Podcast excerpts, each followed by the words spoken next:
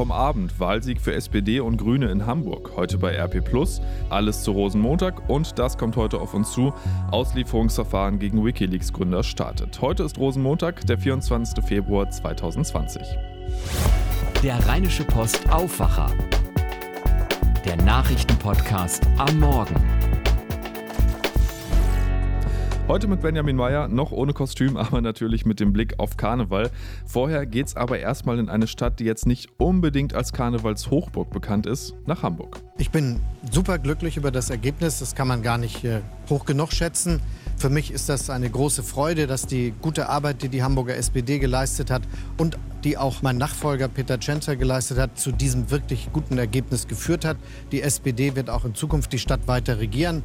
Das war Vizekanzler Olaf Scholz von der SPD, Hamburgs ehemaliger Bürgermeister, und der durfte sich gestern bei der Hamburger Bürgerschaftswahl freuen, denn es gab zwei klare Sieger, seine SPD und der Koalitionspartner Die Grünen. Die Sozialdemokraten vom Bürgermeister Peter Tschentschner stehen nach der vorläufigen Auszählung trotz Verlusten mit 39 Prozent aber deutlich vor ihrem Koalitionspartner.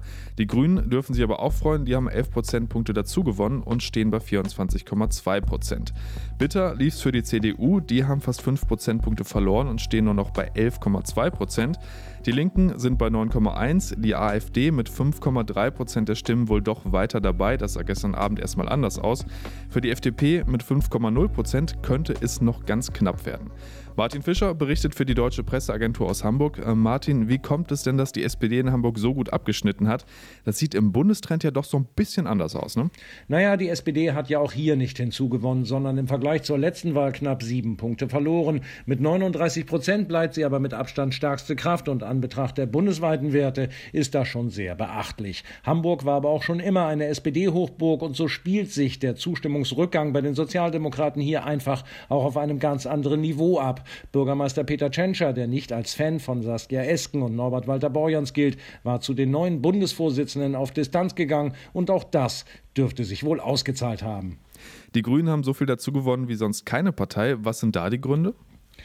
Bei den Grünen ist es ja fast andersherum als bei der SPD. Sie konnten hier im Wahlkampf durchaus mit ihrem Führungsduo Annalena Baerbock und Robert Habeck punkten. Die beiden waren gefühlt auch durchgehend im Wahlkampfeinsatz. Und die Diskussion um den Klimawandel brachte sicher auch noch viel Wind unter die Flügel, weil den Grünen in diesem Bereich traditionell große Lösungskompetenzen zugetraut werden. Bei der FDP sieht es wie gesagt nach einer Zitterpartie aus und es soll eine mögliche Verwechslung bei der Stimmerfassung gegeben haben. Das könnte das Ganze tatsächlich nochmal kippen. Was ist denn da passiert? Eine komische Geschichte ist das. In einem einzelnen Wahllokal haben sich die Ergebnisse quasi umgedreht. Während die Grünen im Rest der Stadt durchweg über 20 Prozent liegen und die FDP an der 5 Prozent Hürde zu knabbern hatte, war es in diesem Wahllokal genau umgekehrt. Der Verdacht liegt nahe, dass es bei der Zuordnung der Stimmen eine Verwechslung gab. Auch der Landeswahlleiter sieht diese Auffälligkeit. Heute wird erneut ausgezählt. Wenn sich der Verdacht bestätigt, könnte es für die FDP schlecht ausgehen. Vielen Dank, Martin.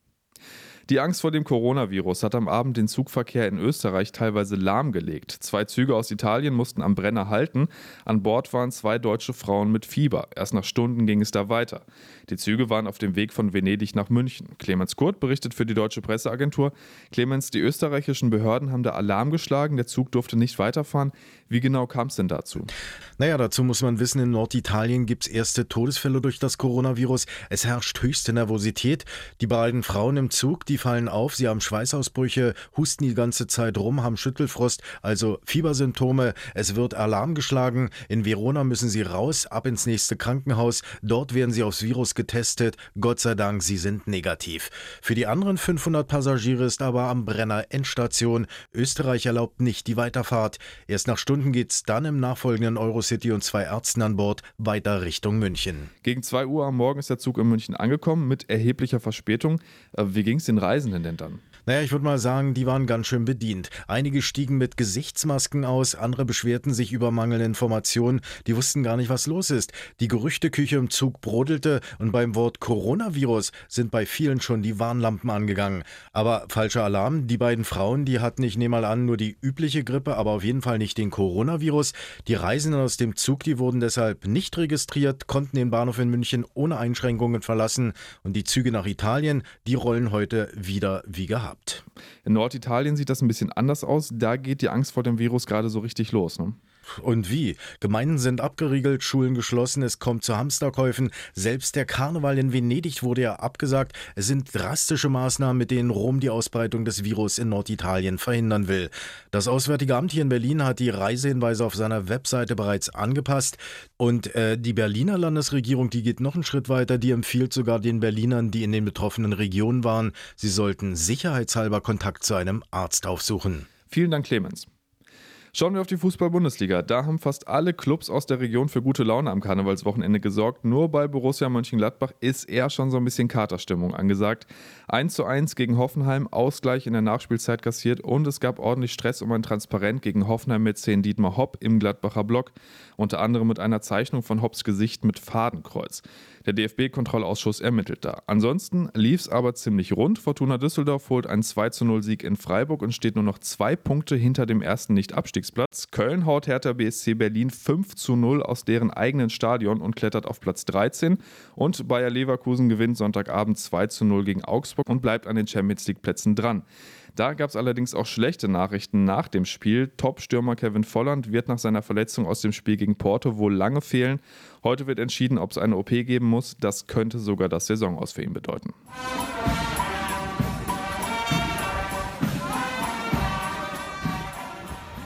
So, und jetzt wird es doch langsam Zeit für Karneval. Nur gute Laune war da am Wochenende aber leider nicht angesagt. Dank Julia, so hieß das Sturmtief, das dann doch so einiges durcheinander gebracht hat.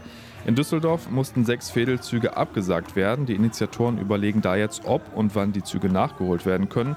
Und auch die Veranstaltung auf der Kö wurde von Polizei, Feuerwehr und Ordnungsamt und dem Komitee abgesagt, weil Windstärken zwischen 8 und 9 erwartet wurden. Auch in Neuss wurde der Kappe Sonntagszug abgesagt, gefeiert wurde aber trotzdem. Das Prinzenpaar hat versucht, das Beste daraus zu machen. Ich finde es auch sehr emotional, gerade auch eben da unten bei den Funken. Ähm, es einfach toll ist, wie sie uns versuchen aufzuheitern und ähm, es wirklich äh, so, so eine Achterbahn der Gefühle im ja. Moment. Ähm, weiß nicht, ob man lachen oder weinen soll und äh, versucht gefasst zu sein. Und ähm, jetzt versuchen wir das aber mal ein bisschen den Druck abzulegen und dann mal jetzt äh, trinken zu gehen mit unseren Freunden, mit unserer Prinzencrew, die uns auch sehr unterstützt hat und äh, machen wir das Beste heute aus dem Tag. In Köln wurden die Schul- und Fädelzüge abgesagt und das war wohl auch die richtige Entscheidung. In Köln-Stammheim wurde ein vorbeifahrender Karnevalswagen von einem tonnenschweren umkippenden Baum getroffen. Verletzt wurde da niemand, aber wohl auch nur, weil noch niemand auf dem Wagen war. Der wurde nämlich komplett zerstört. So, und bevor die Laune hier jetzt komplett im Keller ist, für heute sieht es deutlich besser aus, auch wenn es jetzt nicht das Premium-Rosenmontagswetter gibt. Aber das Karnevalskomitee sagt, der Düsseldorfer Rosenmontagszug ist sicher. Organisationsleiter Sven Gerling rechnet mit keinen Einschränkungen. Los geht's also wie geplant um 12.14 Uhr. Und damit zu dem, was ihr heute in der gedruckten RP und bei RP Plus lest. Und da steht Karneval natürlich auch komplett im Mittelpunkt. Wir begleiten die Züge in einem Live-Blog. Da wird es den ganzen Tag über viele aktuelle Bilder geben. Aus Düsseldorf, aber auch aus Köln. Und ihr lest online natürlich auch immer alles, was aktuell passiert. Die Züge sollen ja, wie gesagt, wie geplant stattfinden. Sollte sich da was ändern, kriegt ihr natürlich alle Infos immer bei uns. Bei RP Plus lest ihr außerdem, was die Karnevalszüge bei uns in der Region eigentlich so kosten und was man zahlen muss, wenn man mal nicht am Rand stehen und Kamelle fangen, sondern lieber als Teilnehmer werfen will. Lest ihr bei RP Plus und in der gedruckten Ausgabe auf Seite 3. Kleiner Spoiler, Köln ist für die Teilnehmer am teuersten. Und ein Mann hat auf diesen Tag, also auf Rosenmontag, fast das ganze Jahr lang hingearbeitet. Düsseldorfs Wagenbauer Jack Tilly. Er ist unter anderem verantwortlich für die jedes Jahr immer wieder sehr politischen Mottowagen. Die sind besonders bissig und haben es deshalb immer wieder auch in die internationale Presse geschafft. Bis zur letzten Minute baut Tilly jedes Jahr an den Wagen und dieses Jahr wird unter anderem einer dabei sein, der den Anschlag in Hanau aufgreift. Wir haben uns gefragt, wie arbeitet er genau, wie macht er das? Helene Pawlitzki und Arne Lieb aus der Düsseldorfer Lokalredaktion haben Tilly besucht und ausführlich mit ihm darüber gesprochen. In unserem Düsseldorf-Podcast Rheinpegel, da erklärt er unter anderem, wie schwierig es ist, Stimmung in der Bevölkerung richtig aufzugreifen und dann wirklich bildstarke Wagen daraus zu bauen. Das ist nicht ganz so leicht, denn wir müssen als Narren dabei natürlich politisch neutral sein und dabei zugleich hochpolitisch. Und das heißt, wir sind nicht parteipolitisch orientiert, selbstverständlich nicht. Wir haben überhaupt keine weltanschauliche Ausrichtung. Es geht gegen jeden, niemand wird bevorzugt, indem er verschont wird. Das sind unsere Grundregeln. Aber natürlich hat der Karneval bestimmte Werte. Der steht natürlich für Toleranz, für Weltoffenheit, ne, für ein liberales äh, Denken. Und ähm, deswegen, wo diese Werte äh, im Moment äh, bedroht sind oder mit den Füßen getreten werden, da äh, gibt es natürlich starke politische Wagen, die auch die, auch die Sache mhm. eindeutig interpretieren und bewerten. Das findet nicht jeder gut. Äh, in der Streitkultur ist es klar, äh, dass manche Wagen, die polarisieren, auch heftige Reaktionen hervorrufen, gerade bei Leuten, die gemeint sind. Nicht das neue rechtspopulistische autoritäre Denken, was weltweit um den Globus rast, das wird natürlich immer wieder bei uns gerne närrisch aufgespießt äh, im Zug seit einigen Jahren. Das gefällt nicht jedem, da habe ich ordentlich mit Shitstorm zu kämpfen nach jedem Rosenmontagszug. Aber wir stehen eben für diese Werte und die werden im, im Rosenmontag auch verteidigt. Und wenn ihr euch die ganze Folge anhören wollt, den Rheinpegel findet ihr überall, wo es Podcasts gibt und unter rp rp-online.de slash reinpegel. Und damit schauen wir darauf, welche News es in Düsseldorf gibt. Das weiß Alina Lietz aus den Antenne Düsseldorf Nachrichten. Guten Morgen, Alina. Ja, guten Morgen, Benjamin. Also bei uns geht es heute natürlich auch um Karneval. Um 12.14 Uhr, da setzt sich der Rosenmontagszug in Bewegung. Seit heute früh werden dafür die Straßen abgesperrt und die Polizei ist mit rund 1000 Mann im Einsatz. Ansonsten blicken wir in Düsseldorf noch auf ein erfolgreiches Sportwochenende zurück. DEG und Fortuna konnten beide Siege holen. Heute sind viele Straßen in der Innenstadt gesperrt, denn der Rosenmontagszug zieht durch Düsseldorf. Autofahrer sollten deswegen unbedingt auf die eingerichteten Halteverbote entlang des Zugweges achten, denn Falschparker, die werden rigoros abgeschleppt. Um 12.14 Uhr setzt sich der Zug an der Herzogstraße in Bewegung. Dann geht es über die Hüttenstraße in Richtung Kö, äh, dann in die Altstadt am Rathaus vorbei und dann durch die Karlstadt. Zum Schluss führt er dann noch über die Friedrichstraße bis zum Bilker Bahnhof. Und dort endet dann auch der Zug. Neben den Straßen in der Umgebung der Zugstrecke werden zum Beispiel auch der Köbogen und der Rheinallee-Tunnel gesperrt. Zum Rosenmontagszug werden bis zu einer Million Menschen erwartet. Und auch die Polizei ist vorbereitet. Fast 1000 Beamte sind im Einsatz. Teilweise reisen sie aus anderen Bundesländern an. Aufgrund des Terroranschlags in Hanau wurden die Sicherheitsvorkehrungen auch noch einmal hinterfragt. Dazu Einsatzleiter Dietmar Henning. Sie dürfen gewiss sein, dass wir unter besonderer Berücksichtigung auch der Vorkommnisse von Hanau das zurückliegend erstellte Sicherheitskonzept aktuell überprüft und angepasst haben. Seit 6 Uhr laufen bereits erste Sperrmaßnahmen der Polizei. Davon sind spätestens ab den Mittagsstunden weite Teile der Innenstadt betroffen. Gegen 18 Uhr sollten die Sperrungen wieder aufgehoben werden. Kommen wir zum Sport. Die DEG blickt auf ein erfolgreiches Wochenende zurück. Sie konnte zwei Siege holen. Am Freitag gegen den amtierenden Meister Mannheim mit 6 zu 2 und dann noch am Sonntag gegen München mit 3 zu 2. Die DEG liegt damit aktuell auf Platz 5 in der Tabelle. Die ersten sechs sind direkt für das Playoff-Viertelfinale qualifiziert, sieht also gerade ganz gut aus. Das nächste Spiel ist dann am Freitag bei den Berliner Eisbären. Und auch die Fortuna, die war erfolgreich. Sie gewann nämlich in Freiburg mit 2 zu 0. Und Stürmer Kenan Karaman, der hat uns gesagt, was der Schlüssel zum Sieg war. Ja, wir wollten einfach kompakt stehen, das hat der Trainer gefordert. Ich glaube, das ist uns ganz gut gelungen, erste Halbzeit und zweite Halbzeit. Wir sind nicht zusammengebrochen nach dem 1-0. Das war, glaube ich, ganz wichtig für die Köpfe, dass wir auch mal ein zweites nachlegen konnten. Ja, ich glaube, am Ende haben wir verdient gewonnen, was nicht selbstverständlich hier in Freiburg ist. In der Tabelle liegt die Fortuna weiterhin auf Platz 16, also auf dem Relegationsrang. Der Rückstand auf einen Nicht-Abstiegsplatz beträgt aber jetzt nur noch zwei Punkte. Ja, und mehr News für Düsseldorf gibt es auch immer auf antennedüsseldorf.de und um halb bei uns im Radio. Danke, Alina. Schauen wir, was heute sonst noch wichtig wird. Die CDU-Spitze will heute Vormittag über Konsequenzen aus dem miserablen Ergebnis bei der Bürgerschaftswahl in Hamburg beraten.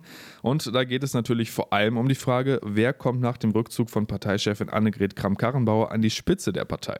Beobachter gehen davon aus, dass es heute einen Zeitplan für das weitere Vorgehen gibt und vielleicht sogar einen Termin für einen Sonderparteitag für die Wahl eines oder einer neuen Vorsitzenden festgelegt wird. In London startet heute das Auslieferungsverfahren gegen Wikileaks Gründer Julian Assange. Die USA wollen ihn vor Gericht stellen, weil über seine Plattform US-Kriegsverbrechen im Irak öffentlich gemacht wurden.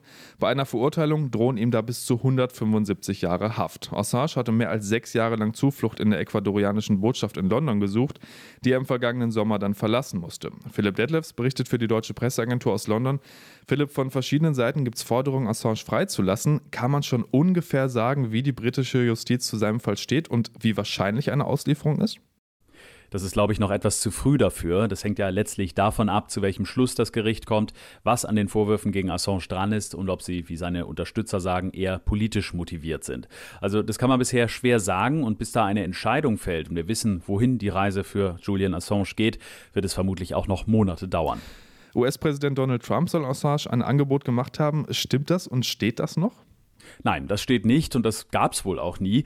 Assanges Anwältin hatte vor Gericht gesagt, ein früherer US-Kongressabgeordneter habe Assange im Auftrag von Donald Trump eine Begnadigung angeboten vorausgesetzt Assange stellt klar, dass Russland nichts damit zu tun hatte, dass vor der US-Wahl 2016 E-Mails der Demokratischen Partei entwendet und dann über Wikileaks veröffentlicht wurden.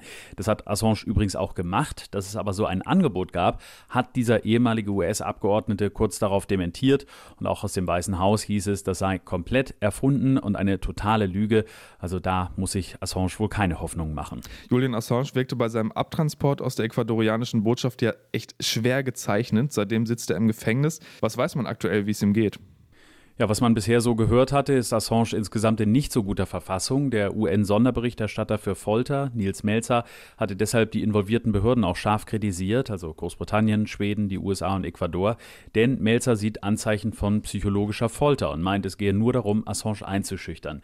Ähnlich kritisiert es auch eine Gruppe von 120 Ärzten und Psychologen, die in einer Stellungnahme von psychologischer Folter und von medizinischer Vernachlässigung gesprochen haben. Aber nach Angaben von Assanges Anwälten und seines Vaters soll es zuletzt immerhin wieder ein bisschen bergauf gehen für ihn. Vielen Dank, Philipp. Beim Filmfestival Berlinale könnte es heute spannend werden, und zwar auf politischer Ebene. Hillary Clinton, die Gegenkandidatin zu Donald Trump bei der letzten US-Wahl und Ex-First Lady der USA, kommt nach Berlin. Passt jetzt auf den ersten Blick nicht so richtig dahin, aber sie ist als Hauptdarstellerin eines Dokumentarfilms da. Eine Filmemacherin durfte sie 35 Stunden lang ohne irgendwelche Tabus mit Fragen löchern. Das könnte also schon mal sehr spannend werden und wir können wohl davon ausgehen, dass sie sich auch zum aktuellen Präsidentschaftswahlkampf und zu Donald Trump äußern wird. Es gibt wohl wenige Tage im Jahr, an denen das Wetter so wichtig ist wie heute und da habe ich so halb gute Nachrichten.